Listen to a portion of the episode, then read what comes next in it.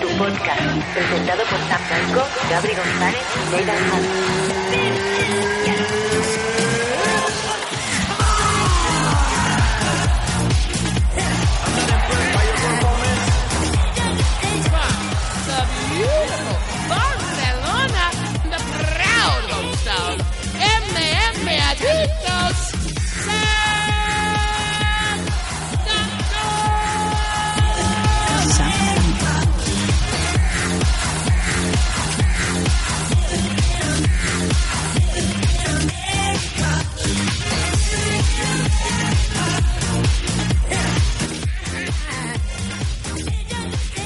Bienvenidos, amantes de las artes marciales mixtas y otros deportes de contacto, a una nueva edición en tres semanas de MM Adicto. Lo podéis llamar War Room, yo creo que ya esto lo podríamos titular como la War Room con Nathan Hardy, al estilo de Owen Roger, porque seguimos sin Sam, ya sabéis que hasta el domingo de esta semana no, sino de la que viene por lo menos no volverá a estar en el programa. Bueno, el miércoles de la semana que viene quizás sí que esté, pero de momento no en este. Y hay cosas interesantes esta semana. Tenemos evento de UFC, obviamente. Pero además tenemos un gran evento de Rising, Rising 15.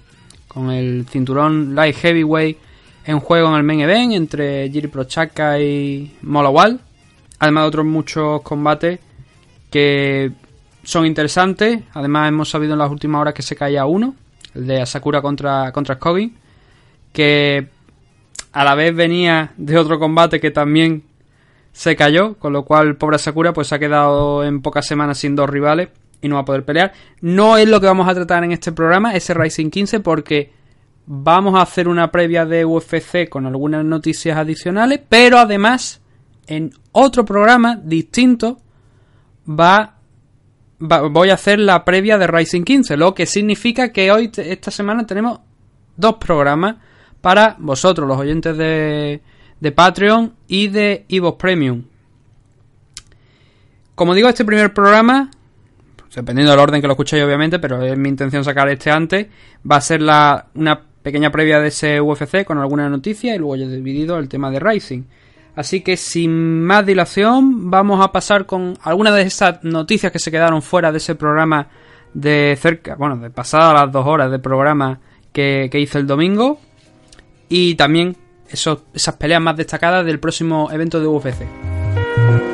The with the spirit of a samurai. Coincide with organic elements till I'm fortified. The lies in some joints. I explore the high points. Others try to I'm Los temas principales que tenemos en la parte de, de noticias de hoy no van a ser demasiados, pero creo que viene bien entre semana también dedicarle unos cuantos minutos a One Championship, la cual está haciendo un buen trabajo. Según Chatrice Jordan, el creador fundador de la empresa, dijo que el evento de Tokio llegó a 42 billones de personas aproximadamente que le tiraron de las orejas y dijeron que no, no eso era imposible, ¿no?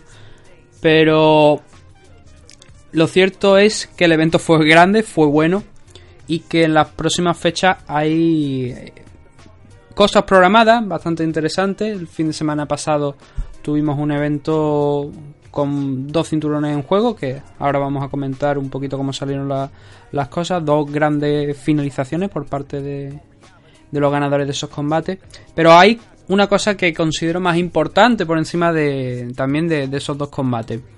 Es el, el anuncio ya de manera definitiva con, con lo- los brackets, es decir, lo- lo- las ramas del torneo, los, el en- el em- los emparejamientos, perdón, que no, me- no, no, no hago la palabra, los emparejamientos del torneo de kickboxing que, que hablamos hace pocas fechas en la categoría Featherweight, cuando hablamos de, del evento de Tokio, cuando hicimos el resumen aquel de, de ese evento, eh, hablamos precisamente de esto, de, de que en el próximo evento del 17 de mayo, cuando se defienda el cinturón Lightweight por parte de Aoki frente a Christian Lee y también el debut de Saint Norca contra Como Alessandro, que ahora hablaremos también de, de eso.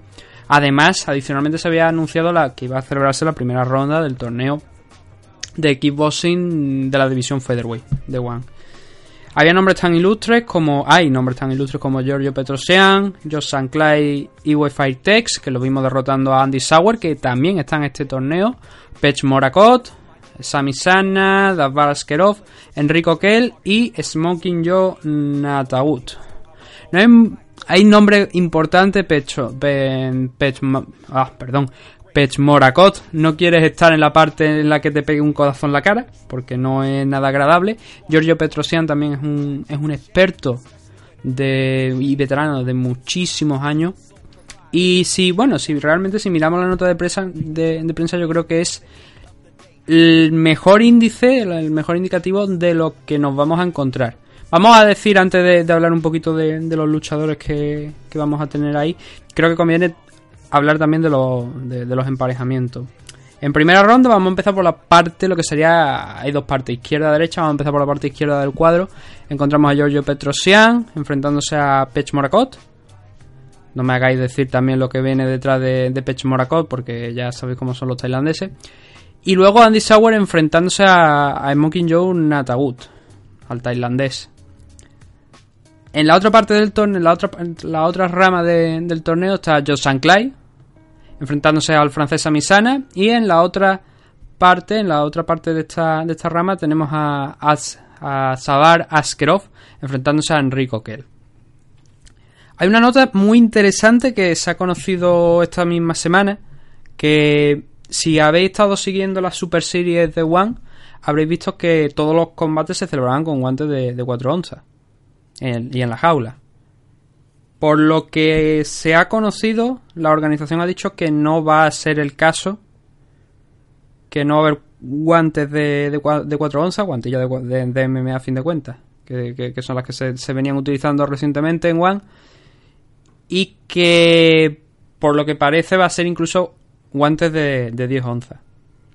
Entonces ya ah, pierde parte de ese factor que habíamos visto ahora hasta ahora en la Super Series, pero no deja de ser un, un gran torneo con muchísimos competidores en los que, como digo, vamos hablando un poquito de los emparejamientos, tenemos a- al dos veces campeón de, de K1 del World Max, también eh, como Andy Sauer, a Giorgio, el italiano Giorgio Petrosian con un 98-2-2 de récord y un no contest además también y se va a enfrentar al dos veces campeón. No me, no tengo yo personalmente nunca he tenido mucha idea en lo que es el tema del Muay Thai de cómo figura, pero sí que las pocas nociones que tengo eh, me dan para saber que el Lumpiné, o sea, el, campe- el campeón eh, Pech Morakot, campeón de dos divisiones de dos categorías de peso en- del Lumpiné Stadium, el Lumpiné es un rango muy alto, o sea, eh, lo que yo sé, sé que habrá gente que lo podrá explicar mejor que yo, porque tiene muchas más nociones de Muay Thai.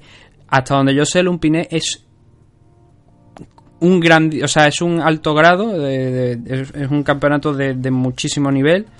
Y además, Pech Morakot también se planta con, un, con el cinturón de, la WMC de, Muay Thai, de campeón mundial. Y enfrente, ya digo, si tenemos un 98-2 de récord de Petrosian, tenemos por parte de Pech Morakot, Pech Morakot, un 158, 34 derrotas y 2 empates.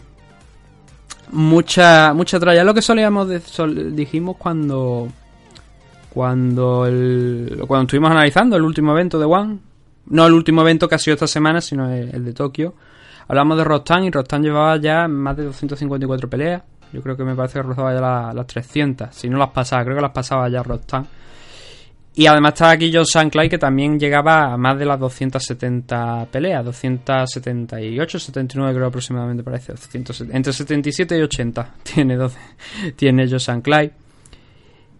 Pero esa es la otra parte del cuadro de la que ahora hablaremos. Antes, como hemos dicho, tenemos también en, por las ramas de, de Petrosian y Pech Morakot tenemos a Andy Sauer, el cual perdió con Josh Sanclay, además de manera espectacular y bastante hiriente, la verdad.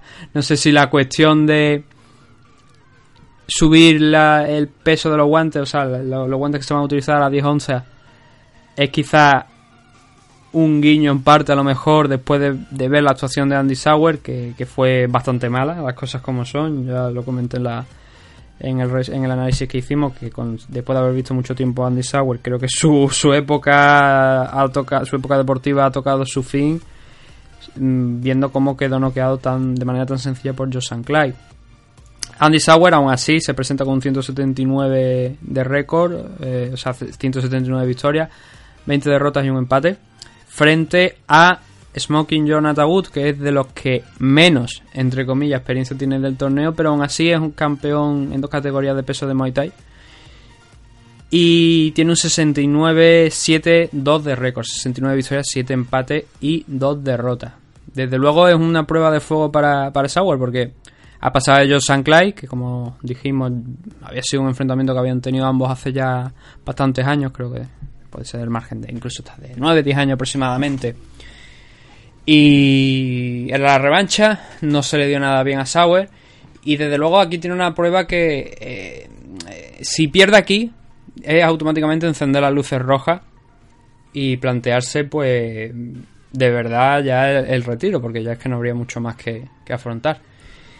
En la otra parte del cuadro tenemos al también campeón en dos divisiones de la categoría de peso en Leon 5 Muay Thai, eh, en Leon 5 Muay Thai a Josan Clay con un 202-71-4 202 victorias, 71 eh, derrota y 4 y 4 empates y se va a enfrentar a un campeón de Muay Thai de la WBC y de A1 como es Sami Sana, el francés, con un 133, 133 victorias, 9, 9 derrotas y un empate.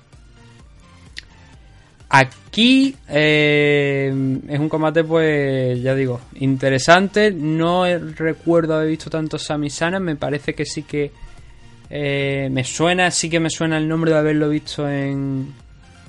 Ya aquí pelear en One, pero no, no podría poner fecha exacta. Pero desde luego el, siguiente de los combates creo que quizás el que tiene un poquito, a pesar de ser un magnífico striker, pero no tiene tanta experiencia como tiene el resto.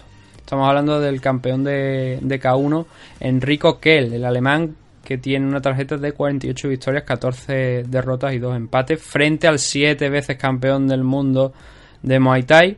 Ya veis, que tienen, tienen... Es lo que juega... Quiero insistir con esto porque es mucho lo que juega Juan. Juan cuando... Hay campeones de... A ver cómo decirlo sin que nadie se pueda ofender. Hay empresas y empresas, entre comillas, ¿no? No es lo mismo que tú seas campeón del mundo, en, trasladando al tema de MMA, en una empresa pequeña, regional, del nivel de Reino Unido y poco más, a que lo sea de Bellator, UFC o la propia One. Hay una diferencia enorme. Entonces, el problema aquí es que One insiste mucho con el eh, campeón del mundo de Muay Thai, campeón, de- pero hay veces que no se remarca de dónde ha sido campeón. Quien nos recuerda, por ejemplo, el caso de Carlos Bemola, ¿no? El hombre que había ganado, creo que era ocho veces el, el campeonato de, de Wrestling de, de la República Checa. Creo que eran ocho veces. Claro, el nivel de a lo mejor de la República Checa no es el mismo, obviamente, que hay en, en Estados Unidos o en otros países, ¿no? Pero bueno, aún así, como digo, Dasbar Askerov, 106 107 victorias por 35 derrotas y 2 empates. En un combate que ya digo, que no le coja, que no le engaña a nadie porque Enrico Kell, a pesar de ser el luchador con menos experiencia de todos los que hay en el torneo, es un tipo muy, muy duro. Que ya lo ha demostrado cuando se proclamó campeón del mundo, pero también aquí ya peleando en, en, la Super Series de One.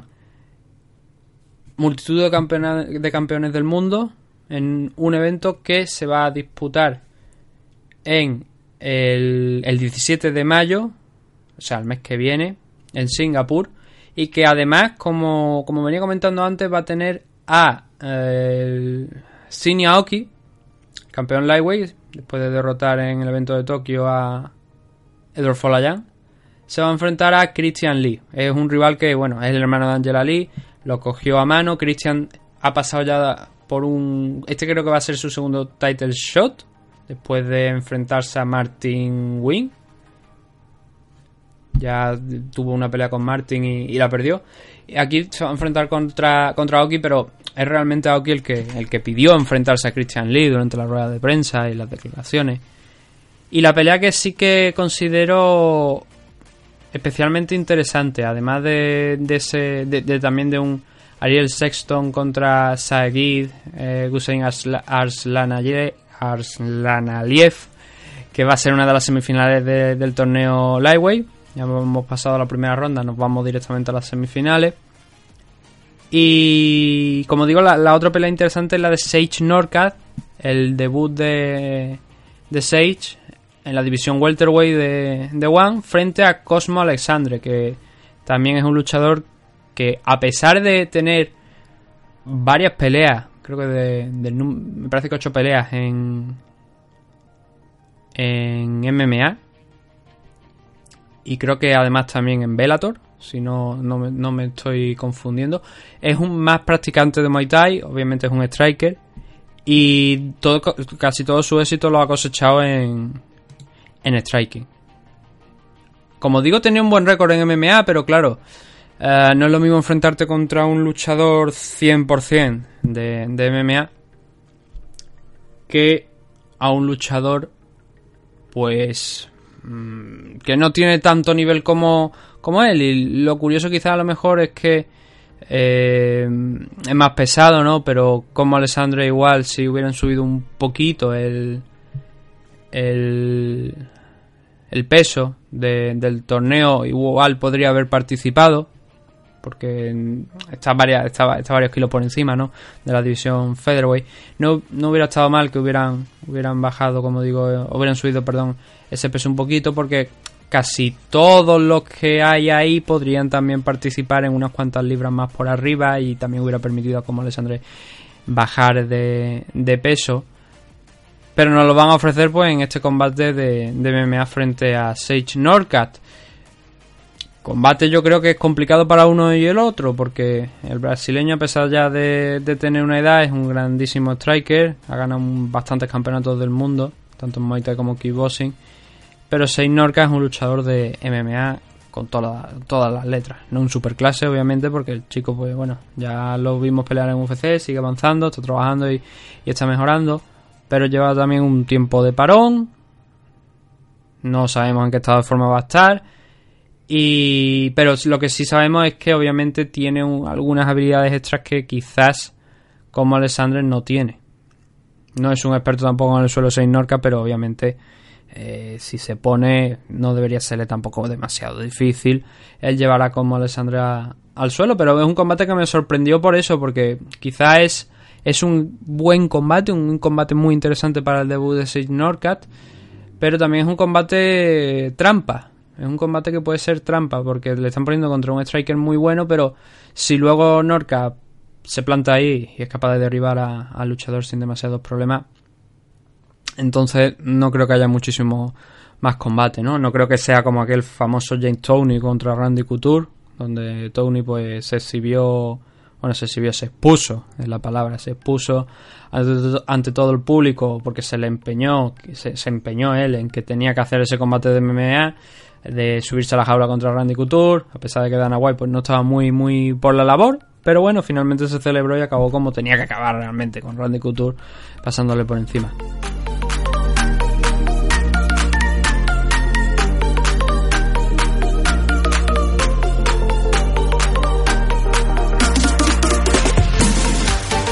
Dicho al principio que eh, Chatri había dicho que lo habían. Me parece que las palabras que he dicho han sido 42 billones de personas.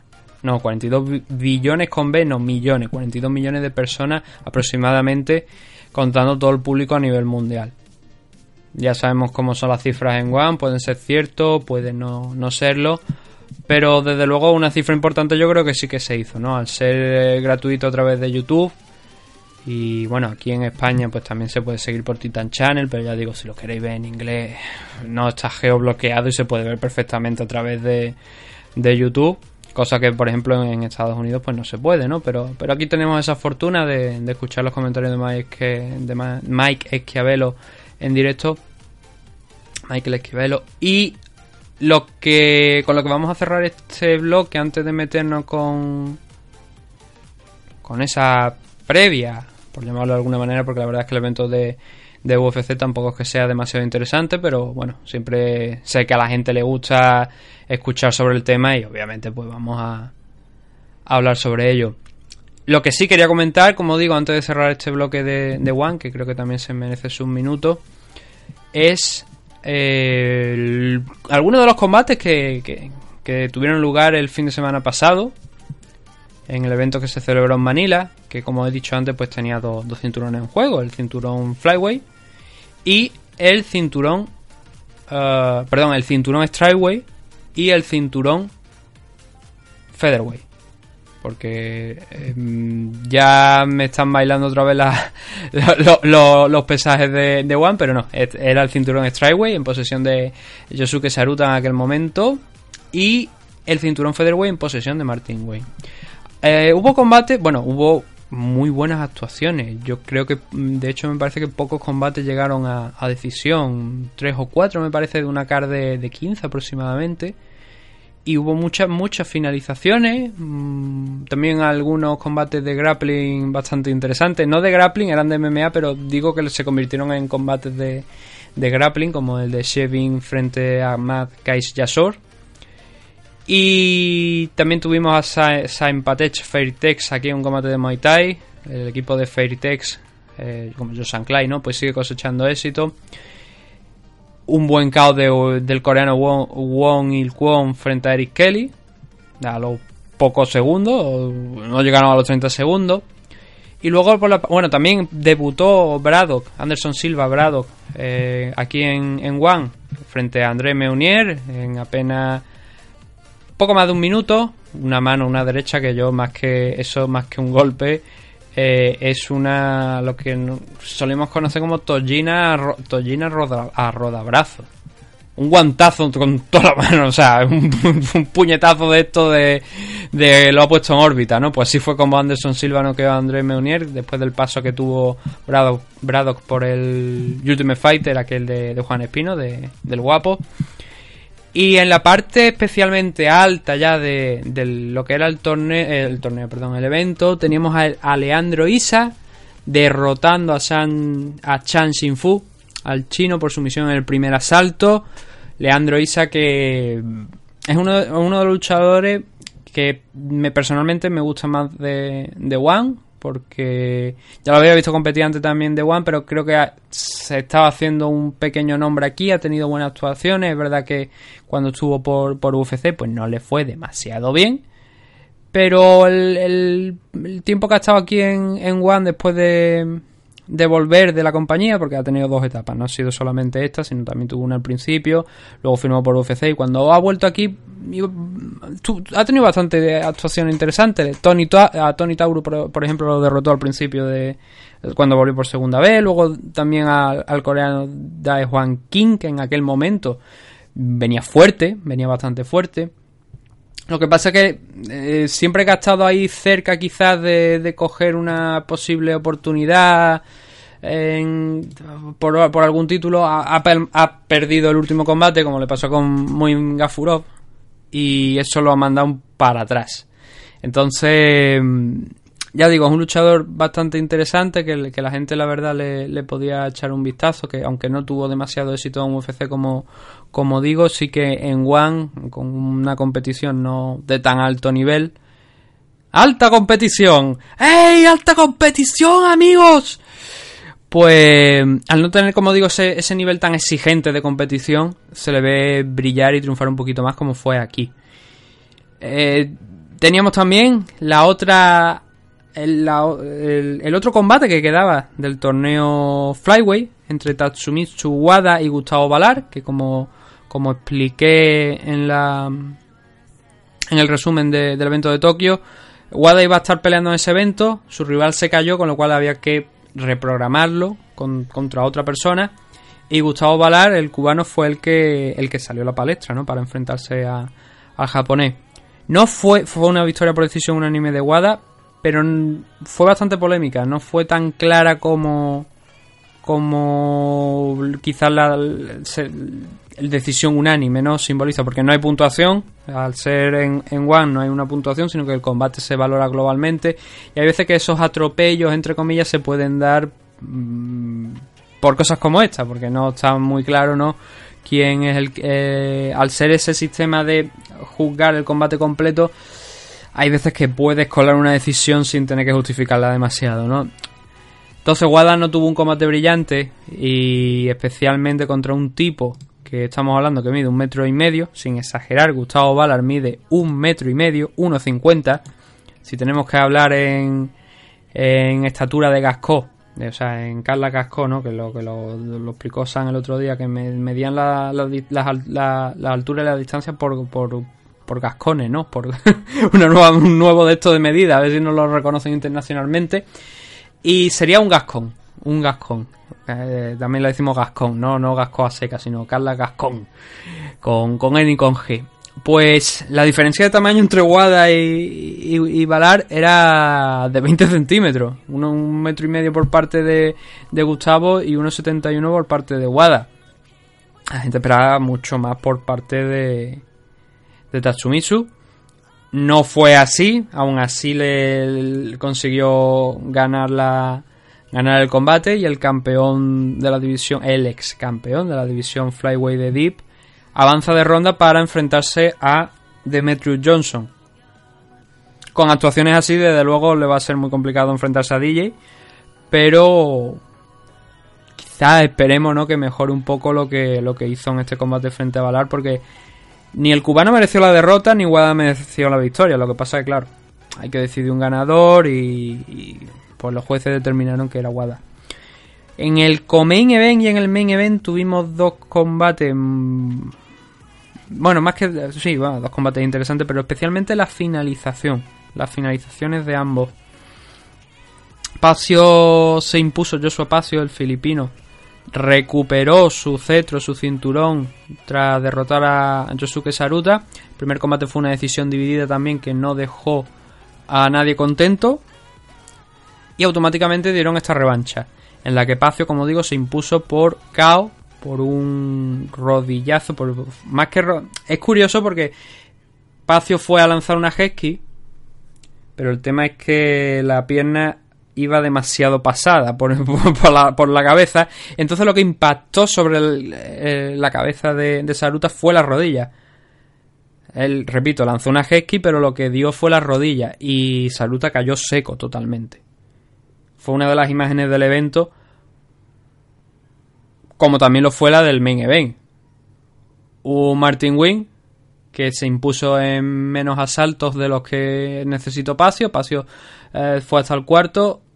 Martin Wynn demostró que es un luchador pues de, bastante nivel y que eh, quizás nombre con buen récord pero algo aleatorios como era el caso de Narantun Galag pues no son los más idóneos para enfrentarse a él entonces eh, era el gran favorito del combate y Martin Wynn se impuso después de, enganchar una Lesky. Bueno, de- después de haber estado haciendo un trabajo nuevo, enganchó una Lesky que hizo bastante daño a, a Yadamba y dejó totalmente expuesto al luchador. De manera que, que Wynn vio la posibilidad de meter un rodillazo volador y poner otro grandísimo caos en el casillero de, de caos de la noche porque fue un evento, como digo, que tuvo muchísimas finalizaciones, caos importantes de estos de los que salen luego en los highlight reel, en, los mejores momentos de- del evento y, y de los combates. Y recomiendo que si no habéis visto estos dos, bueno, si queréis el evento, el evento lo recomiendo prácticamente entero, pero sí que es verdad que estos dos combates principales, el co-main event y el main event, el cinturón Strikeway y el cinturón Featherweight, son recomendados especialmente por la finalización, porque son dos caos espectaculares que se lo pones a alguien que no está acostumbrado a One y, e igual le, le interesa bastante el, el empezar a ver el evento. Ahora sí vamos a pasar, después de un pequeñito corte nada más para coger algo de aire en la grabación, vamos a pasar a comentar, a realizar más bien la previa de ese evento de UFC on ESPN Plus 7 que va a tener a Overeem y Oleinik si todo va bien de aquí al, a- al sábado enfrentándose en el main event pelea de los heavyweight. No era la pelea no era la pelea original pero um, Volkov se cayó, ¿no? Y hubo que, sustituirlo. Leining es un magnífico, profesional, pero bueno, ahora hablaremos de ello porque hay algunos nombres también por ahí interesantes. No es un gran evento, pero se pueden rescatar algunas peleas. Así que ahora, de- después de la publicidad, eh, volvemos para comentar esto, aunque sean unos 15-20 minutos. Pero lo haremos, lo haremos.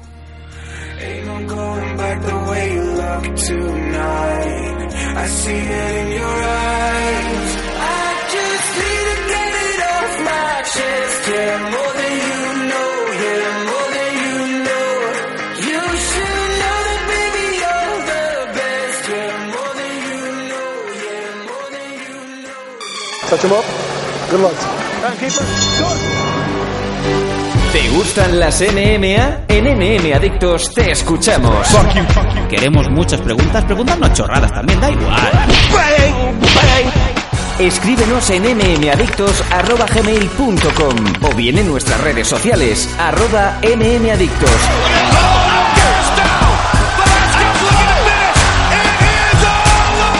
MM Adictos, tu pregunta y nosotros sacaremos el Conor McGregor que llevas dentro. Te esperamos.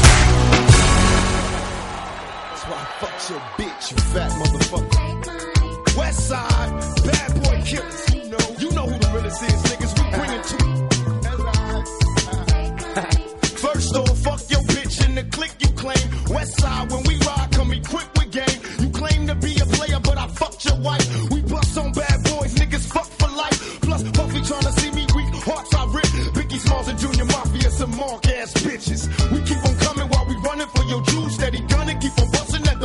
You know the rules. Y ya estamos de regreso en MM Adicto con el evento que va a celebrar UFC en Rusia, en San Petersburgo, volviendo a, a, a la madre Rusia. Y que, como he dicho antes del corte, es verdad que no tiene eh, muchos combates realmente interesantes, especialmente interesantes para el aficionado más casual, por decirlo de alguna manera, pero sí que tiene detallitos interesantes, además de un grandísimo main event, además también está por aquí Islam Makhachev, después de todo lo que pasó con, con el tema de lo de Conor y, y compañía, pues vamos a, a tener aquí a, a Islam. Y empezamos por la parte de abajo, como no podría ser de otra manera, ¿no? Tenemos una grandísima variedad de rusos. Por aquí hay que prácticamente en casi todos los combates eh, hay un luchador que es, que es ruso. Prácticamente todos los combates. Y el primero de ellos es Magomed Mustafayev enfrentándose a Rafael Fisiev. Eh, Fisiev, empecemos por él. Es un tipo que, bueno, ahora mismo está con un 6-0 de récord. 26 años, entrena en, en Tailandia, o por lo menos es lo que siempre se ha vendido. Ha estado, peleó en Raw UFC un par de veces, y la verdad es que fue un- el hecho de que se fuera ah, fue una buena pérdida para la compañía porque es un luchador con un striking y con unas habilidades muy, muy, muy depuradas. Prueba de ello es un vídeo, un GIF, que seguramente a lo mejor habéis visto a estas alturas. Si no, si ponéis Rafael Fiziev en, en Google, pues lo encontraréis. Que es eh, se hizo viral porque era una esquiva una patada alta, eh, simplemente como echándose, echándose hacia atrás, echando hacia atrás el cuerpo, como si fuera ah, Neo en la película de Matrix, el protagonista en la película de Matrix, tal cual fue la esquiva de, de Fisiev. Se hizo viral por esa, por esa esquiva, pero también para el que no solamente lo haya visto eso, es un gran striker, es un tipo con una gran capacidad de, de KO tanto con las manos como con las piernas, con las rodillas también es bastante peligroso. Y es un tipo que estaba, la- o sea, cuando se salió la firma por, por parte de, de hacia UFC, em, dejó, ya digo, fue una, una buena pérdida para, para Raw FC, pero claro, visto lo que este chico estaba haciendo, a pesar de no, como digo, no tener en MMA un, pues un background enorme, solamente 6 peleas, 6 victorias, eso sí, en 26 años que tiene, este año, sí, ya cumplió los 26 años, pues como digo, era una gran pérdida, pero es donde debe estar, es donde debe estar, lo mismo llega a este combate y pierde, ¿no? Pero por lo menos es un luchador muy interesante en, en el tema del striking. Enfrente va a tener a, a Magomed Mustafaev, que vuelve por fin después de una larga lesión. Desde 2016 que no peleaba el ruso, va a conseguir. Eh, esperemos que todo vaya bien, porque ya sabemos que una, otra lesión justo en la semana del combate, eso ya sería letal. Y no estamos hablando de eso, sino que estamos hablando además de un par de días, ¿no? Su último combate fue contra Kevin Lee. Eh, cuando peleó contra Kevin Lee estaba invitado en UFC, tampoco había tenido muchos combates, solamente dos. Pero fue en 2016. Hasta muchísimo tiempo parado. Ahora mismo tiene un, un 13-3 de récord entrando a este combate. Y claro, aquí la dificultad está en ese tema de si ese parón tan largo por la lesión en el brazo puede ocasionarle problemas. Va a ser un combate interesante, como, como digo, por lo que puede aportar Fisiev. Y además tenemos a, a Mustafayev, que también es un tipo con muchísimas finalizaciones, tanto arriba como también en el suelo. Así que va a ser, como digo, un combate interesante. Quizás Mustafayev tiene una ventaja mm, bastante más grande en lo que pueda ser las habilidades de suelo frente a Fisiev. Pero esperemos que, que lo que veamos sea un, un combate pues realmente arriba, que es donde ambos también han demostrado que, que tienen unas habilidades decentes. El segundo de los combates es eh, Gazimurad Antigulov, con un 25 de récord en la división Light Heavyweight. El combate anterior, perdón que no lo he dicho, en la división Lightweight. Ahora toca en la división Light Heavyweight. Y Antigulov mm, viene de una derrota el año pasado en el mes de julio frente a John, John Kutelava en su tercer combate dentro de UFC. Y Oleksieknuk, soy muy malo para los nombres polacos, pero vamos a llamarlo Michal y nos enteremos y nos enteramos todos porque Michal Ole, Oleksiechkuk. O no, Cook no. no, aquí los Cook no han venido, no. Aquí es Oleksiech. Oleg. Mira, a la mierda. Michal, o como, ya di- o como es su apodo, Lord. Nos entendemos todos. Yo es que ya digo, los nombres polacos, yo es que no. Me es imposible, pichas, que me es imposible. Entonces, eh, Michal viene de, de una victoria en el evento de Praga, de donde peleó Joel Álvarez frente a Guian Vilante en poco más de, minuto y medio, con un, un bello golpe al cuerpo. Y ese era su segundo combate en UFC. Anteriormente había tenido una sanción por dopaje de aproximadamente... El tiempo de baja fueron dos años, hasta que volvió a pelear contra, ah, contra Guian Velante. Obviamente no fue dos años, creo que fue un año, un año aproximadamente tuvo que ser, más o menos. Porque la sanción estamos hablando que fue en el combate que tuvo contra Roundtree, que fue, eso fue, según la fecha que estoy viendo por aquí, fue en, diciembre de 2017, con lo cual entiendo que tuvo que ser un año de sanción para poder volver a pelear en 2019, al, al inicio del 2019. Es un tipo interesante. Es un tipo que el combate contra Roundtree lo ganó. Es verdad que estaba dopado, lo ganó. Pero contra Guillermo Milante vimos lo que habíamos visto fuera de, de, la, eh, de UFC en la carrera de, del polaco. Y es un tipo dominante, con bastante alcance, bastante pegada también. No es un gran light heavyweight en temas de, de peso, pero sí que está en la media de todo. Y partiendo, yo creo que aquí parte como, como favorito frente a Antigulov. Un tema de quizá de, de todo lo que hemos visto de, de Michal hasta ahora, del luchador polaco, frente a lo que hemos visto de Antigulov, yo creo que es favorito y que luego puede pasar cualquier cosa, es lo que estamos acostumbrados, ¿no? Luego ya aquí un evento de, de en los eventos de MMA pueden pasar cualquier cosa, pero sí que lo que personalmente lo que he visto de de Oleksiechku oh, no, me, no me va a salir, no me va a salir, así que lo vamos a dejar. Eh, pero lo que he visto de Michal es, interesante, muy interesante en el tema de, del striking.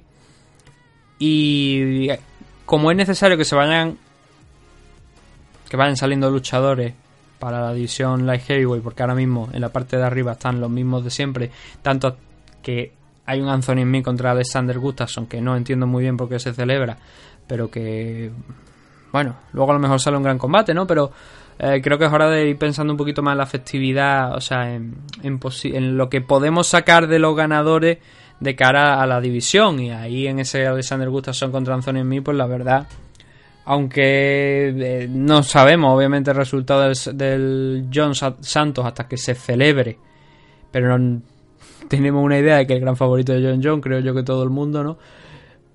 Pues no aporta mucho a la categoría de peso en Gustafsson contra Anthony Smith, pero bueno, ya sabemos cómo UFC.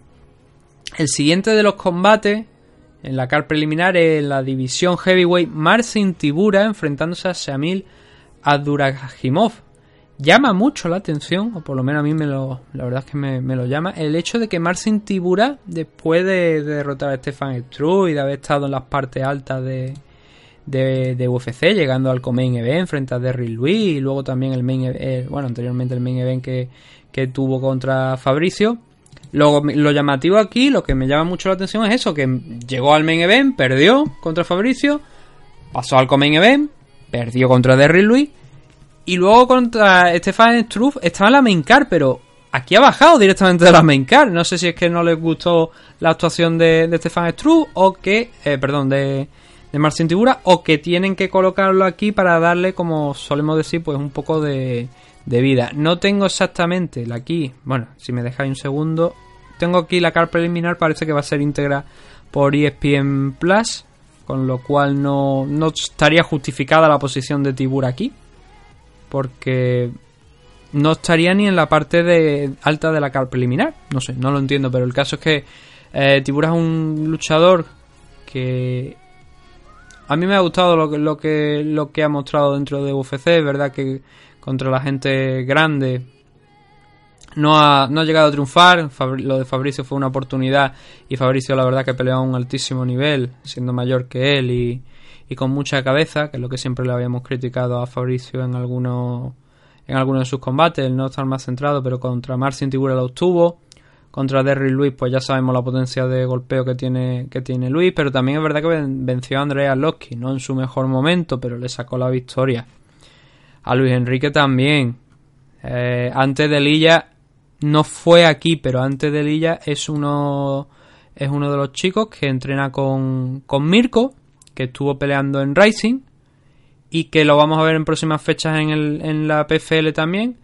Pero, como digo, es uno de los, de los chicos que entrenan con, con Mirko, que viene recomendado por Mirko. Y era un rival muy duro. Y Marcin Tibura tuvo una, una buena actuación fuera de. eso fue fuera de UFC, fue en N1. Pero lo que quiero decir que se ha enfrentado a, gente de, buen nivel y les ha derrotado. Lo que pasa es que no ha podido nunca con la gente de más arriba. Y claro, ya sabemos cómo, cómo son las cosas en UFC. Si no puedes triunfar con la gente de más arriba, pues a veces puedes encontrarte en la parte baja de, de la cara. Enfrente va a tener a, a Shamila Duragimov, el cual se enfrentó el año pasado también a Andrei Arlovski, derrotándole. Y que ha tenido una marcha mm, algo irregular dentro de, de UFC. Eh, debutó con, con derrota, el eh, debutó con derrota frente a, Timothy Johnson, algo que comparte con Marcin Tibura porque ambos perdieron contra, contra Johnson. Luego recuperó dos con dos victorias, pero perdió también con Derrick Lewis. Y las dos victorias más recientes contra Chase Sherman y sobre todo contra Andrei Arlovski lo han puesto en un nivel digamos que sí, que justificado para enfrentarse contra Marcin Tibura, pero es un combate que no entiendo que de verdad que hace tan abajo de la car.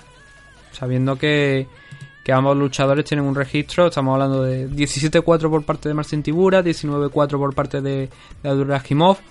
Cualquiera diría que este combate pues debería estar bastante más arriba, no nos vamos a engañar. El siguiente de los combates de la car preliminar es Alexander Yakolev enfrentándose a Alex da Silva, también conocido como Leko. Yakolev eh, es otro de los luchadores rusos que ha tenido algunas actuaciones buenas. Quizás en la, en la división. Porque esto va, esto va a ser su, su debut en la, en la división lightweight. Hasta ahora pues ha tenido los combates, los combates que ha hecho ha sido en la división welterweight, ahora tiene que bajar de peso, con lo cual espero una versión mm, algo mejor de lo que vimos en, en la welterweight, donde tuvo derrotas contra el actual campeón Kamaru Usman, también con Demian Maya, y también este eh, es una cosa curiosa y la verdad que no tengo noticia de por qué, pero también este chico ha estado tres meses de baja. O sea, tres meses, tres años de baja, desde 2017 hasta 2019. No sé si también ha habido alguna sanción por dopaje o, o alguno... al- si me lo permitís lo puedo sacar ahora mismo. Pues no, no, no, no, tengo yo ahora mismo noticia de por qué ha estado tanto tiempo de baja, la verdad. No sé si ha sido por una lesión o por algo, no, no recuerdo si por, sanción de la, de la usada, pero el caso es que ha estado tres, tres años fuera de competición Yakolev y bueno, por suerte va puede UFC pues lo, lo vuelve a traer y lo vuelve a traer a la categoría lightweight, donde yo creo que de verdad tiene más opciones. Lo que pasa que no es el combate idóneo porque estamos hablando de, del brasileño da Silva con un 21 de récord, que va a hacer su debut en UFC, pero que lo hemos visto fuera en compañías como Áspera. En Bray también lo vimos, donde, donde acumuló su, su primera derrota. Es un combate complicado, pero también es verdad que muchos de estos brasileños que llegan con un 20, con, con muchas, muchas peleas, no han tenido un, un nivel de competición alto. Ah, ha sido más bien rivales que eh, no hasta el punto del panadero de tu, de tu barrio, el pescadero, el carnicero, no, no, no. Eh, luchadores de MMA, pero sin desde luego tanto nivel como va a tener Yakolev. Es una pelea, como digo, interesante, teniendo el debut de Ale da Silva y la primera pelea de eh, Alexander Yakolev en la división Lightweight. No, no pongo favorito aquí, la verdad, porque creo que es un combate muy muy complicado de pronosticar por, lo- por los motivos que digo. Uno llega, lleva, llega tres años fuera, lleva tres años fuera de competición. En el caso de Dale da Silva nunca ha peleado en UFC, pero sí que ha tenido victorias importantes, además bastantes por KO, por lo que estoy viendo en, el registro total en, en áspera. Así que habrá que estar atento a esto para, para, para posibles nombres, ¿no? Para posibles cosas que nos podemos encontrar en la categoría de aquí a unos meses, un añito, dos añitos. Siguiente combate, 170 libras, categoría welterweight, Sultan Aliev con un 14-3 de récord enfrentándose al japonés Keita Nakamura, que viene de una decisión algo controvertida también el año pasado en frente a Salim Towari. Sultan Aliev tiene tuvo una derrota, bueno, una derrota, pero fue más por una lesión ocular eh, contra Warley Alves. Este típico, este típico poke accidental, no accidental, pero queremos entender que es accidental, que provoca que te tenga que parar el combate. Antes de eso tenía una derrota, dos, eh, o sea, una victoria dos años antes frente a, a Beliskovic, a Bojan Beliskovic, perdón, que ya sí que podemos decir que es un nombre, no en el top 15, pero sí que un nombre, un luchador hecho ya. Pelea interesante, vamos a ver qué es lo que, qué es lo que saca aquí. Yo creo que Keita Nakamura aquí es el, es el gran favorito. No, bueno, perdón, no gran favorito, pero sí ligeramente favorito. No ha tenido una buena carrera aquí, pero sí que sabemos que lo que. Porque ha alternado victorias con derrotas, pero sí sabemos que lo que nos vamos a encontrar es un Keita Nakamura que seguramente va a intentar llevar la pelea al suelo, va a intentar utilizar el grappling, o por lo menos intentarla dormir también para arrancar una decisión. Y las armas de Aliev, vamos a ver por dónde, por dónde salen, porque vemos que también acumula un, un número de victorias por KO ah, alto, pero ahora mismo, mm, a pesar de que peleó el año pasado, es que no recuerdo nada del estilo de combate de, de Aliev, así que no, no puedo decir mucho. Cerrando la car preliminar, si todo va, si todo va como, como, con la car va como, como estamos comentando, que luego a lo mejor cambian de orden los combates de aquí al sábado. Tenemos al también ruso Movsar Evloev enfrentándose, al coreano Senwoo Choi. El ruso Movsar Evloev era el campeón bantamweight de, de One Global con un récord impoluto de 10-0. Iba a enfrentarse contra Gafurov, que precisamente hemos hablado de él hace, hace unos minutos. Pero mm, hubo un problema con el contrato de Gafuro, al parecer. Y eso provocó que se cayera eh, de este evento, que iba a pelear aquí, pero bueno, no, no, peleó, no va a pelear final, final, final, joder, como estoy yo hoy. Finalmente Gafuro.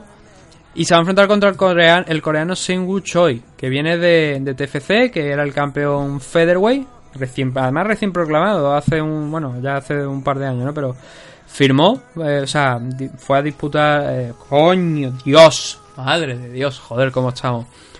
Eh, se enfrentó por el cinturón Featherweight, era el retador, lo consiguió y desde entonces no habíamos visto otra vez eh, pelear a a a Seung Won Choi. Es verdad que TFC no monta eventos muy muy a menudo como no desde luego tantos entre comillas como puede montar Raw UFC y eso provoca pues que los campeones y los títulos pues estén más espaciados en el tiempo y se pueden dar casos como este, ¿no? Porque no eh, iba, él iba a tener un combate, lo que pasa que en TFC 17 al poco de haber capturado el título, lo que pasa que no está aquí puesto porque cayó la lesión y la verdad es que no lo, o sea, porque cayó, me refiero, porque se cayó ese combate, no sé si alguno de los dos se lesionó, se lesionó, no tengo la información, la verdad, pero eh, desde entonces, desde hace dos años no ha peleado.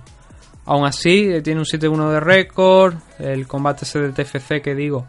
mm, Debería estar por YouTube a esta, altura. Yo creo porque los eventos de TFC se, se emiten. Bueno, se emiten en, Corea, pero también los suben a. a YouTube.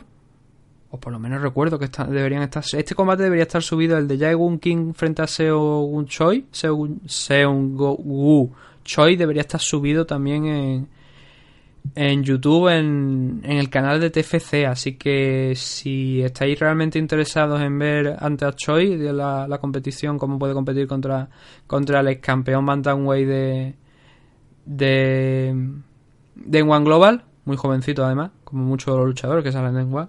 Os recomiendo que, le, busquéis ese, ese enfrentamiento y al igual que los de Bloed también los tenéis a mano por si queréis eh, presenciarlo.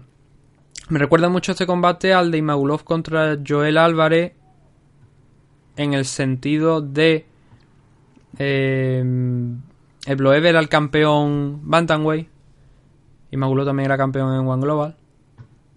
Y hay un intento, según nos comentaron, gente que pues que había estado hablando con UFC en el, el- en el fin de semana de lo de Joel Álvarez, con gente de UFC, no inventándoselo, sino que habían estado hablando con él. Hay plan de coger a varios campeones de One Global y utilizarlos como plataforma, trampolín para llevar la empresa a- allí. Y por eso están cogiendo nombres característicos, nombres importantes de la empresa. No me extrañaría porque podamos ver a, a Enos Solves tarde o temprano aquí. Lo que pasa es que como no no es campeón, mm, puede obviamente estar, pero no va a ser tan inmediato, quizás como, como estos, como los campeones, ¿no? Y ahí es donde, donde encaja gente como Sare Bloev. Eh, se enfrentó contra Joel Álvarez, estando más en forma, habiendo tenido más tiempo para preparar la pelea que, que Joel. Evloev se va a enfrentar contra un luchador que no voy a engañar, es bastante interesante, pero que obviamente no es eh, no tiene la experiencia que tiene que tiene Bloed ni ha tenido los rivales. Un combate que por cierto estamos hablando de que es el ex campeón Bantamweight, pero se va a celebrar en la división Featherweight, en 145 libras. Eso puede jugar quizás en favor también de Choi, que ya ha sido más que fue campeón en la categoría allí en TFC en Corea, que estará más acostumbrado a pelear en, en ese peso que, que Bloed, pero tampoco hemos visto a, a en, en, en la Featherweight como para saber que el- hasta dónde puede llegar, ¿no? Entonces ahí es donde, donde tenemos que estar pendientes porque desde luego sí que será interesante ver el debut aquí, no, no, no su debut profesional, porque por lo que estoy viendo ya eh, al principio de su carrera en One Global estuvo peleando en Featherweight, pero bajó muy rápido a Bantamweight, donde ya fue donde hizo todos los combates y proclamándose campeón y, y una, un par de defensas, o por lo menos un, sí, un par de defensas de- del cinturón. Entonces, es, es- vamos a ver cómo le sientan nuevamente esa, el volver a la, a la división Featherweight.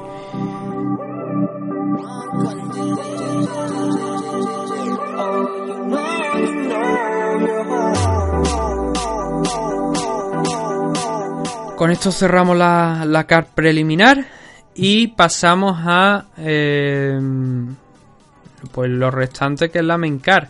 Llevamos 22 minutos de análisis por lo que estoy viendo, todavía va a quedar un poquito, aunque eh, me he parado bastante en la, en la card preliminar porque creo que había nombres interesantes, por ejemplo lo de Bloev, campeón, es campeón Bantamweight de, de One Global, el paso de Ficiev por, por la baja de Mustafaev, lo que significa el regreso de Michal Olesiezuk, ahora lo he dicho un poquito mejor, a la competición, Marcin Tibura contra Durajimova, esos tres combates del inicio pueden estar interesantes, además de, del Jacolé contra Leda Silva y la posible batalla que Nakamura pueda presentar a Liev en, en el tema especialmente del suelo.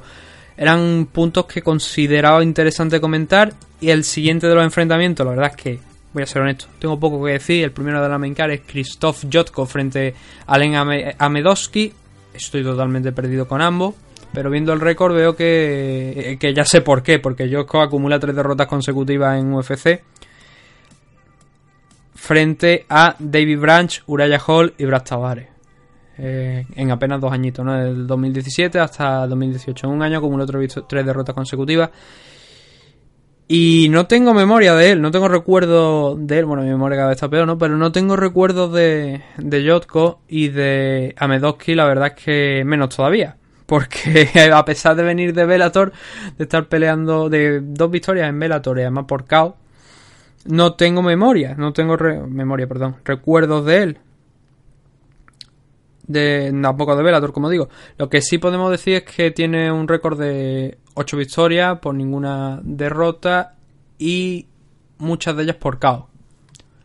Entonces, sumado a, a que es su debut en UFC, que Jotko tampoco es que sea una maravilla, ¿no? Real aquí en, dentro de la compañía.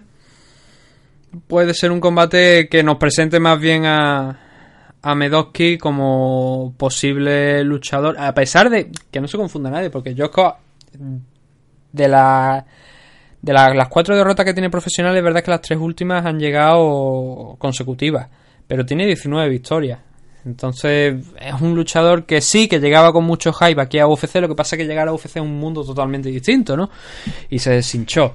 Entonces le ponen delante un debutante para ver si, entiendo, si puede volver a la senda de la victoria o para bien darle el boleto definitivo a, a su casa. Porque no, con una nueva derrota frente a este chico, a Medowski, la verdad es que ya no habría justificación ninguna para mantenerlo. Esto era en las 185 libras. Y en las 125 femeninas tenemos a la hermana de Valentina Sechenko, Antonina Sechenko, enfrentándose a Roxanne Modaferi en la división Flyway. Es un poco curioso, ¿no? Porque es también la el, el sitio donde eh, está la hermana como campeona. Pero bueno, ¿quién soy yo, no? Para, para decidir dónde, dónde se, se ponen los luchadores. Me llama mucho la atención porque no creo, como digo, que Valentina y, y Antonina se vayan a ver las caras en ningún momento. Entonces, no sé, te, te deja esa problemática, ¿no? De, de por qué está Antonina aquí peleando la división Flyway cuando realmente no va a competir, no debería competir aquí, ¿no? Porque no va a optar por el título. No, tú, no creo yo que las dos hermanas vayan a pegarse en la, en la categoría Flyway, ¿no? Sería un poco extraño. Quizás sí, la gente, el mundo está, el mundo es así, ¿no? Lo mismo se, se pegan entre ellas, pero Vale, eh, Antonina tuvo, bueno, entró por el Dana White Contender Series, pero tuvo un gran debut frente a Ji Yeon King en la final de Ultimate Fighter 28, la de la de Juan Espino, eh, a finales de- del año pasado. Y este va a ser su segundo combate en UFC y estamos hablando que se va a enfrentar ya con una competición realmente seria, por lo menos mucho más interesante que de la que presentó King.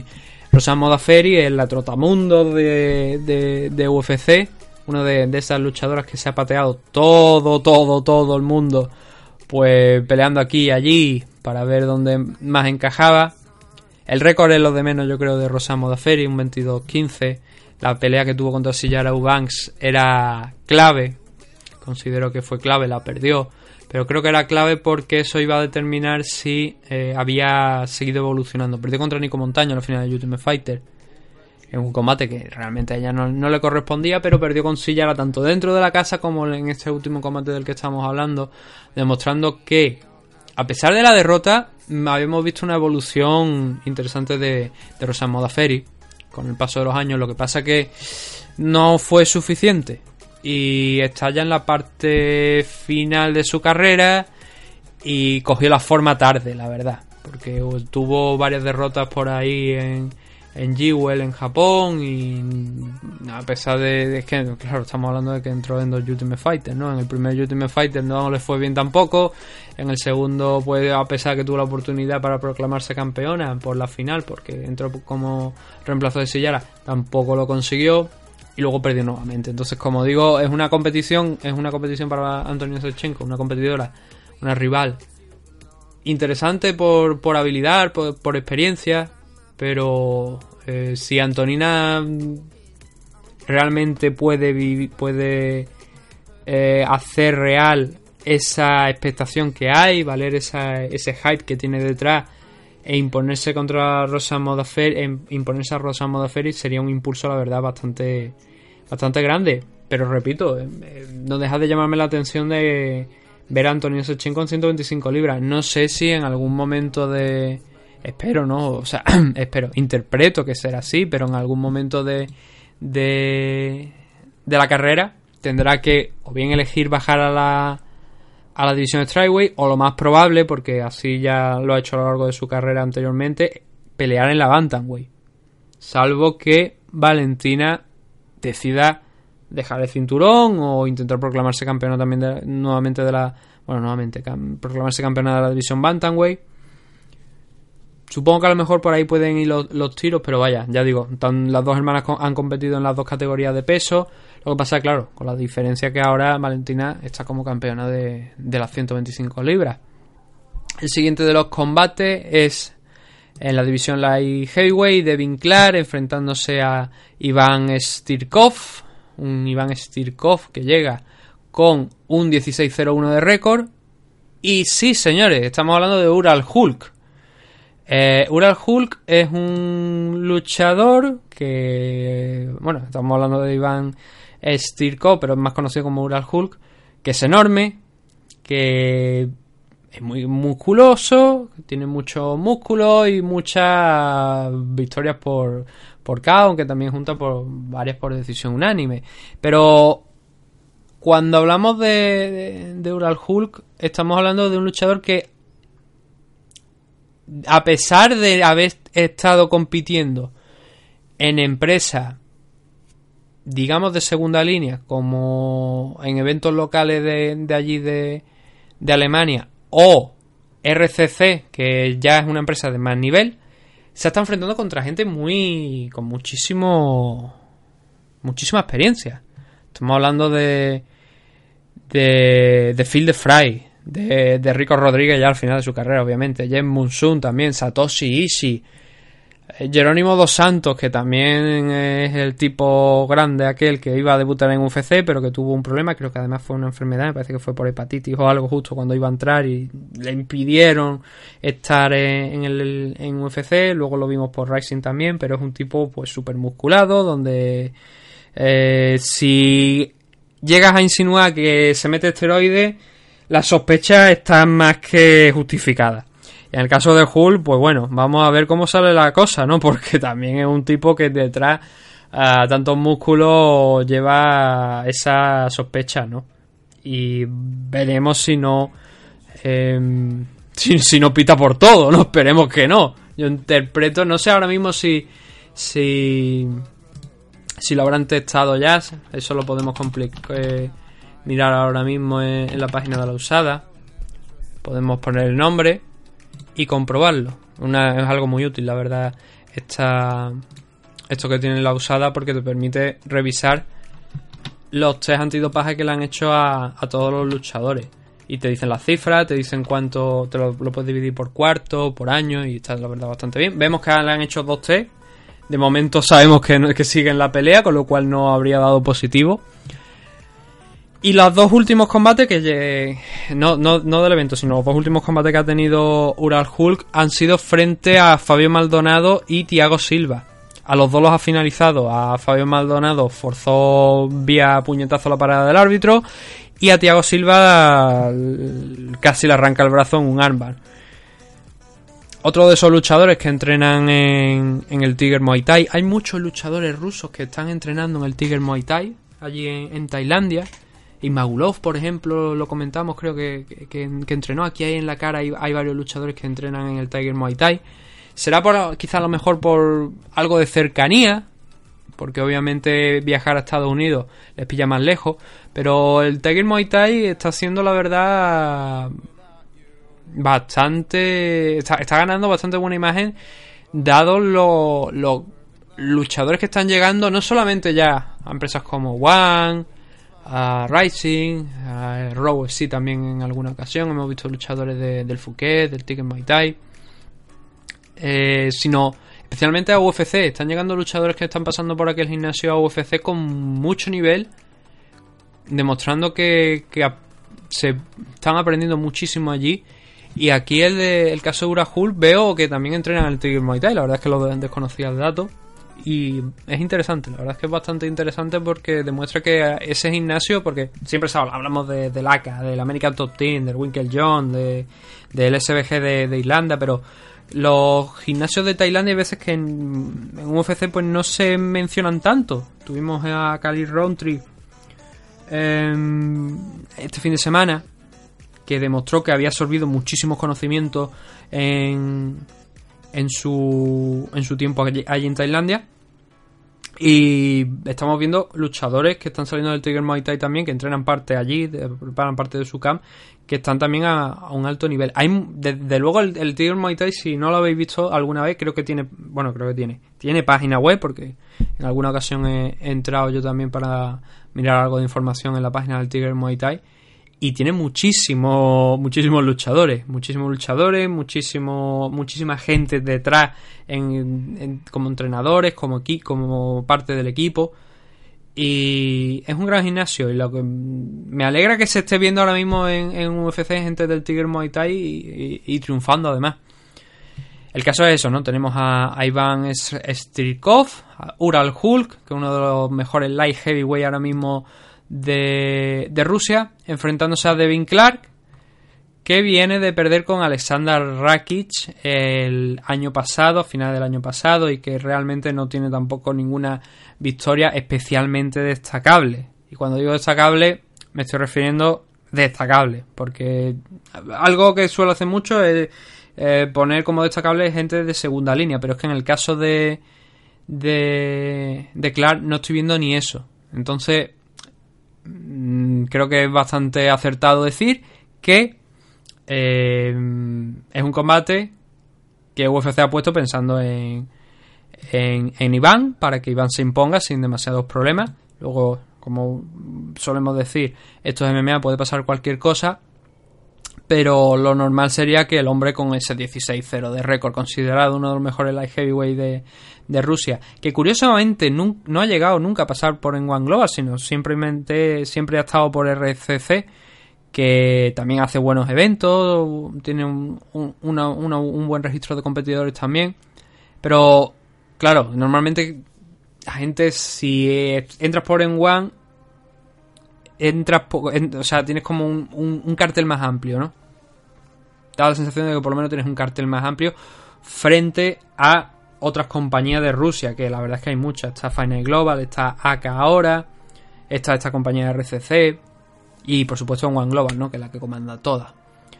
Así que este es uno de los combates que hay que estar atento eh, en la en general en la CAR porque tiene un debutante en la compañía aquí en UFC que desde luego debería dejar marca.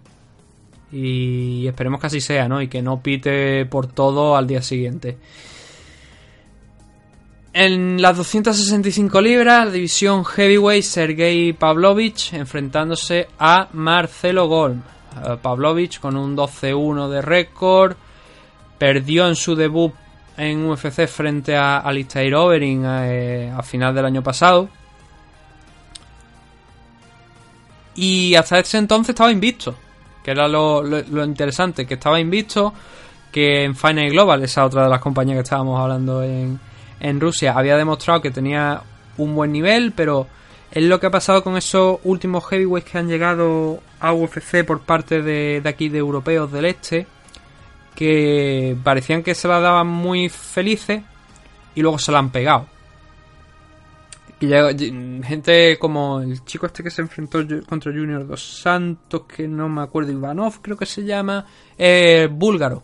Luchador este búlgaro que fue campeón de, de World Series of Fighting, que llegaba con un récord muy muy bueno y Junior Dos Santos pues le derrotó sin demasiados problemas. Y lo mismo pasó aquí con, con, Pa- con Pavlovich en noviembre del año pasado, que llegaba muy fuerte y Alistair Overeem, pues sin demasiados problemas en el primer asalto, eh, lo puso en, la habitación del sueño.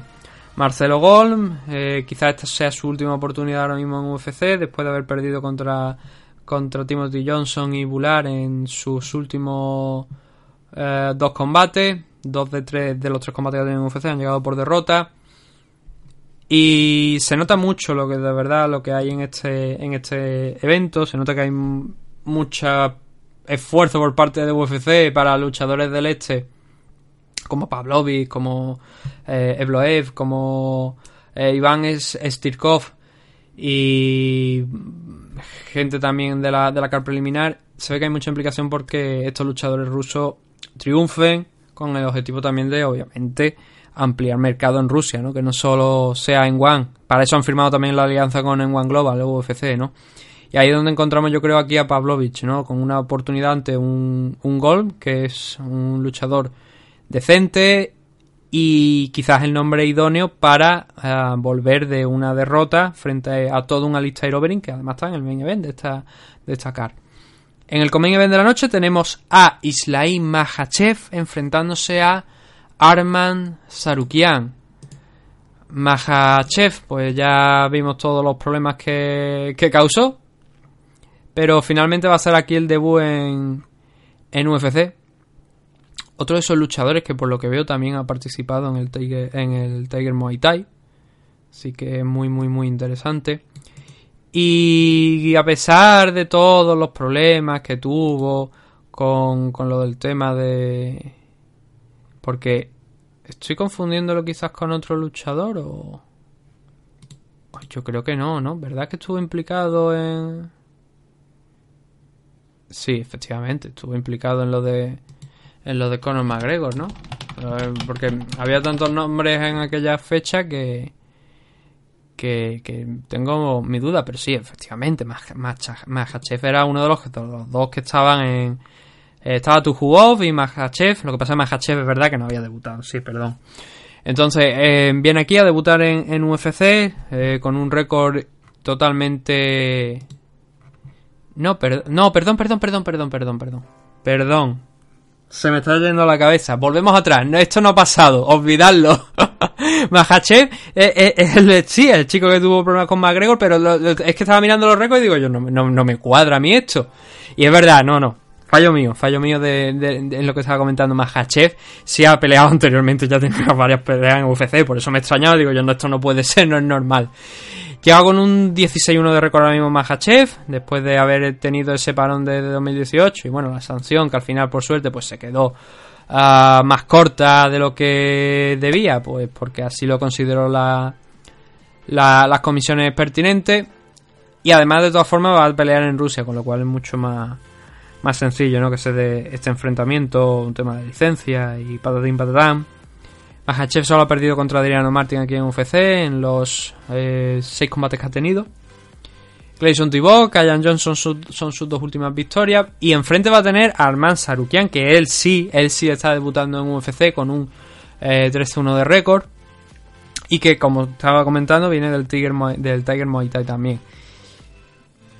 Mm, incógnita, la verdad es que es incógnita porque veo que estaba viendo por aquí que había peleado en Raw UFC, pero no recuerdo, fue, la- fue hace dos años y no recuerdo exactamente, pues solamente tuvo un combate y no lo recuerdo, pero ese combate, Raw UFC 43, na- eh, se puede ver, se puede ver porque ese evento está debería, debería estar en la plataforma, en YouTube. Y recomiendo también que le eche un vistazo para, le eche un vistazo para ver qué presenta a Arman Sarukian porque yo lo voy a hacer también para ver qué, qué es lo que hay. Desde luego Mahaef es el favorito. Eh, llegaba con, con, con fuerza. eh, el incidente de lo de Conor pues fue un- una mancha grande. Y cuando se dijo que no iba ya a participar nunca en un evento de UFC fue... Hombre, fue, fue, era una... Llegó a ser una lástima, ¿no? Que, que, que, que Dana White eh, dijera eso, aunque luego pues vimos que no, ¿no?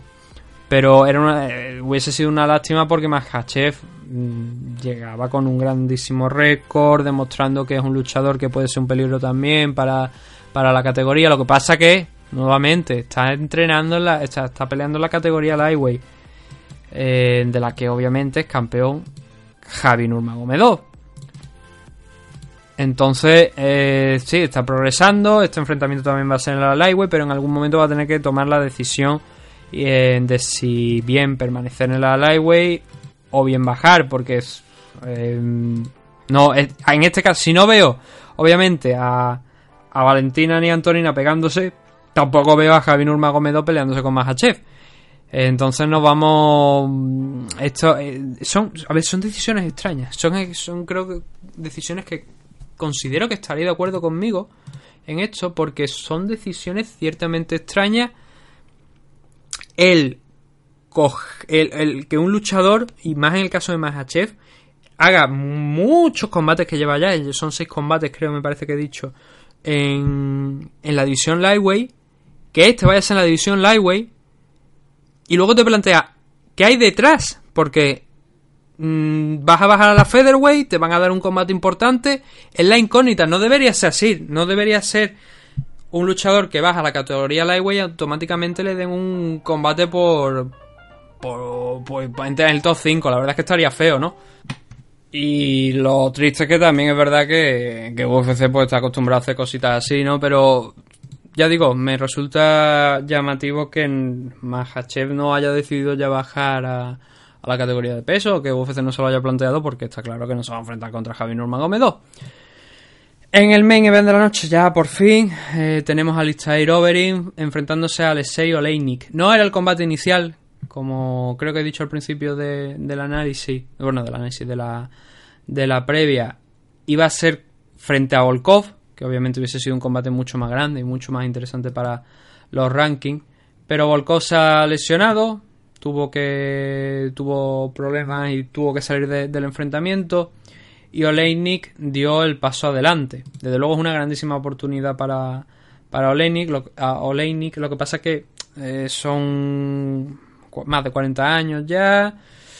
Eh, quizás el rival no es el adecuado, pero tiene unas posibilidades factibles de, de victoria. Siempre, por supuesto, que Oleinik sea capaz de llevar al suelo a, a. Hemos visto a gente eh, conseguirlo, llevar a, a al suelo. El problema que vemos que, que, que hay con, con Overeem es que esa gente que la han llevado al suelo eh, les ha costado muchísimo esfuerzo, ¿no? Porque eh, especial, ya no tanto porque con la llegada de la usada, pues bueno, eh, y la sanción que hubo por la famosa carne de caballo, pues ya no es lo mismo, pero sigue conservando ese tren inferior, ¿no? Que tiene Alistair Overeem, que es enorme, que le, le permite mucha, mucho estar a mantenerse ahí y además sigue siendo un, gran striker. Es eh, quizás este enfrentamiento de Alistair Overeem es el último tren que tiene ya para volver a, intentar alcanzar el título. Y lo que pasa que, claro, con, con Oleinik no es, con no es un enfrentamiento de la misma importancia que, que con Volkov, ¿no? Porque una victoria contra Volkov obviamente le hubiera hecho subir un poquito más su, su cotización. Pero Oleinik es un rival que, ya digo, es peligroso, es bastante peligroso porque no sería la primera ocasión en la que a Overeem lo han puesto, lo han mandado al suelo y le han podido uh, poner en problemas. Pero sí que es verdad que ahora mismo no, lo recuerdo exactamente, pero no recuerdo una una sumisión en contra de Alistair Overeem Y si me lo deja, me permitís un segundo mientras voy hablando, voy a comprobar el, el, dato porque... No, sí, sí, tiene, tiene un par de derrotas por, por sumisión. Casi, todas, casi todas son por KO, ¿no? Pero alguna también por sumisión ha, ha caído. Y ahí es donde es fuerte Oleinik. Es muy, muy fuerte. Muchísimas sumisiones. No, no, sé, no tengo la cifra exacta ahora mismo, pero sí que a lo largo de su carrera ha sido su seña de identidad. Y además, varios tipos. No es un luchador que solamente se limite, pues no sé, a armbar, a, a guillo- guillotine choke. No, no. Estamos hablando de, un tipo que tiene un- una serie de recursos muy amplios. eh, tanto con la espalda contra la lona como estando por encima. Y va a ser una pelea.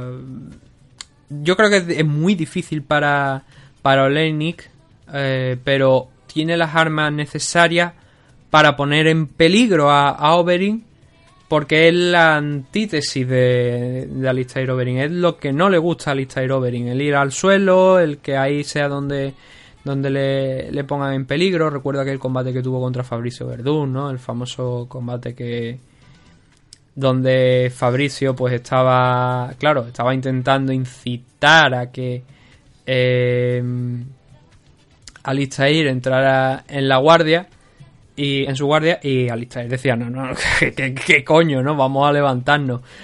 Y, y por eso ya digo que, claro, eh, es un combate interesante por eso, porque es una batalla de estilo y es lo más contrario, lo más opuesto posible a lo que es Oberyn, eh, el ruso, y es ahí donde pueden surgir sus oportunidades. Si consigue resistir el, el, el striking y presionarle, el momento, desde luego, en el momento en el que Oleinik no le imponga presión a Oberyn para que se sienta agobiado, es eh, casi como perder el combate, porque eh, si le das espacio a, a le das tranquilidad, ha demostrado que es un grandísimo striking. Entonces, lo que considero que debería hacer Olenik en este main event es presionarle de, de inicio. Es verdad que el cardio pues le va a acompañar más a Oberyn que, que quizás a él, pero él tiene que buscar fijarse en tres asaltos como mucho su actuación y durante esos tres asaltos creo que de- debería darlo todo si quiere que eh, si quiere hacer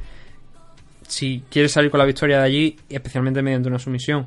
No puede darle espacio a Oberyn tiene que presionarle llevarlo al suelo y una vez ahí intentar pues lo que ha hecho a lo largo de toda su carrera Olenik y en el caso de Oberyn es evidente no golpear.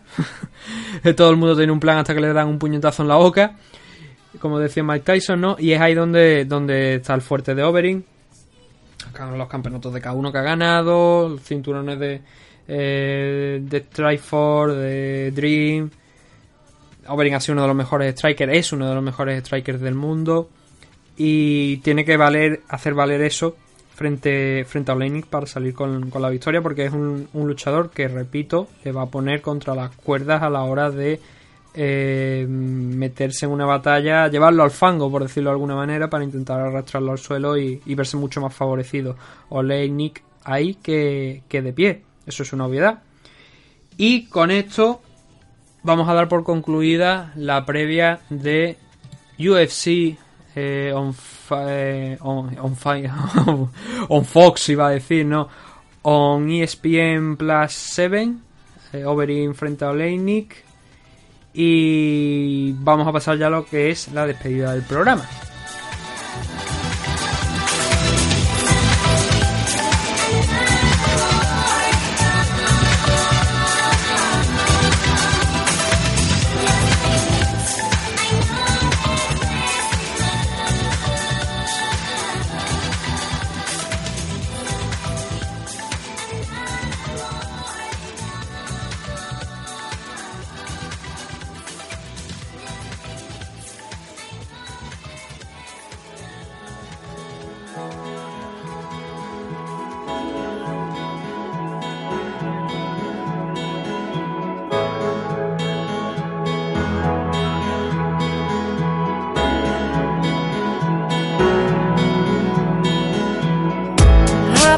watching you there, acting shy with.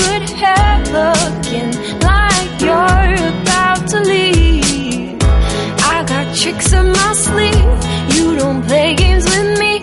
I made plans for the both of us. Timing has never.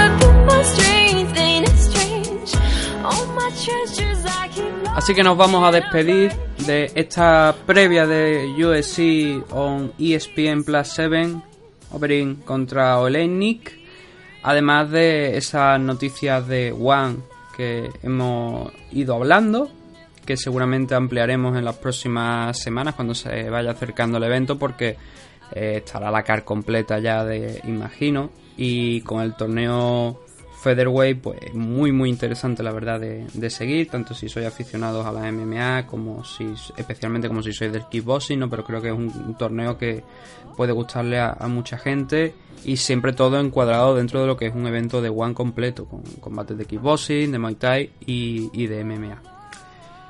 Esto ha sido todo por este programa, pero recuerdo que vamos a tener también la previa de Rising, Rising 15, así que estad muy atentos porque en las próximas en los próximos días más bien, porque voy a espaciarlo un poco mientras acabo de, de grabarlo, editarlo y, y tal, también la tendréis disponible. El evento se celebra este fin de semana, este, este domingo.